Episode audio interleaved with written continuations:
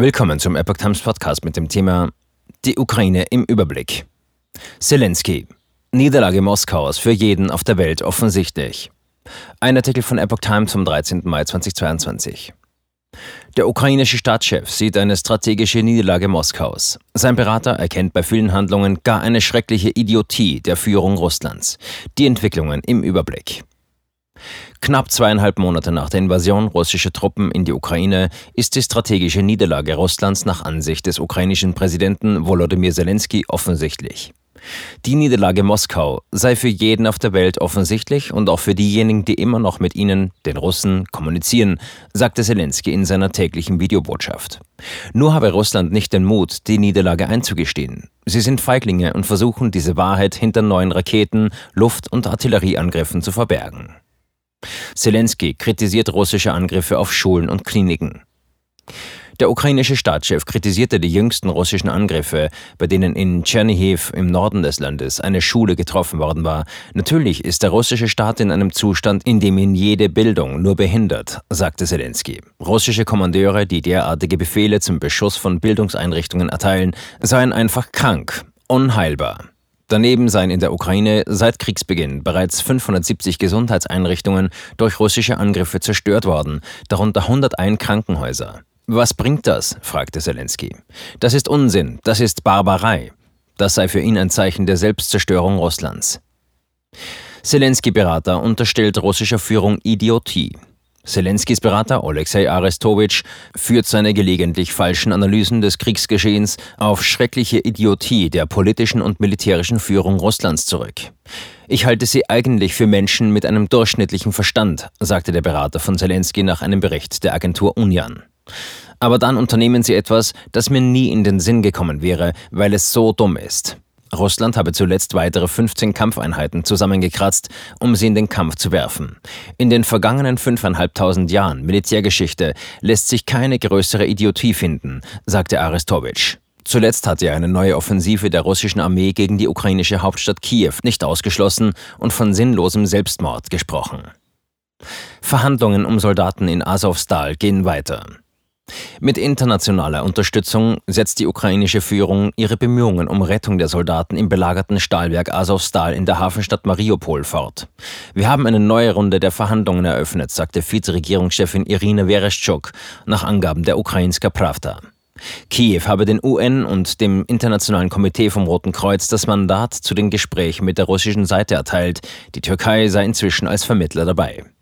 Angestrebt sei eine Evakuierung in mehreren Etappen. An erster Stelle stehe die Rettung von 38 schwer verwundeten Verteidigern aus Asowstal. Sollte dies klappen, dann bewegen wir uns weiter. Die Ukraine ist unter anderem bereit, russische Kriegsgefangene für die Verwundeten aus Asowstal auszutauschen. Im Gespräch mit den Tagesthemen der ARD beschrieb einer der Kämpfer die schwierige Lage. Unsere Leben bedeuten nichts, mein Leben bedeutet nichts, sagte Ilya Samoilenko. Er machte sich zugleich wenig Hoffnung für die Zukunft. Es könnte unser letztes Gespräch sein. Im weitläufigen Stahlwerk in der Hafenstadt haben sich die letzten ukrainischen Verteidiger verschanzt. Russland lehnt bisher jede Evakuierung ab, fordert von den Ukrainern im Werk die Kapitulation. Die Türkei schlug dem russischen Militär nach Angaben der Ukrainska Pravda vor, alle ukrainischen Soldaten aus Azovstal auf dem Seeweg zu evakuieren. Sie sollten dann bis Kriegsende in der Türkei bleiben. Russische Raketen treffen Raffinerie in Kremenchuk. Die Industriestadt Kremenchuk in der Zentralukraine ist nach ukrainischen Angaben am Donnerstag von einer Serie russischer Raketen getroffen worden. Beim bisher größten Angriff auf die Stadt seit Kriegsbeginn vor zweieinhalb Monaten sei auch eine Raffinerie beschädigt worden, sagte der regionale Militärchef Dmitri Lunin nach Angaben der Agentur Union. Ukrainisches Crowdfunding-Projekt bringt Millionen ein. Ein von der ukrainischen Führung ins Leben gerufenes Crowdfunding-Projekt zur Unterstützung des Landes hat innerhalb einer Woche bereits Millionen eingebracht. Wie Digitalminister Michailo Fjordorov mitteilte, seien Spenden von 25,8 Millionen Dollar über die Webseite United24 eingegangen.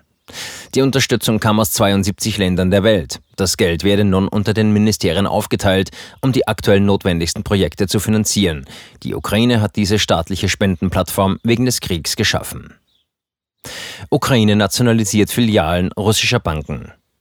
In der Ukraine werden mit sofortiger Wirkung alle Filialen der russischen Sberbank und der WebRF, der ehemaligen Vienesche Bank, verstaatlicht. Das beschloss das Parlament in Kiew, wie Präsidentensprecher Andrei Jermak nach Angaben der Online-Zeitung Dumskaya mitteilte.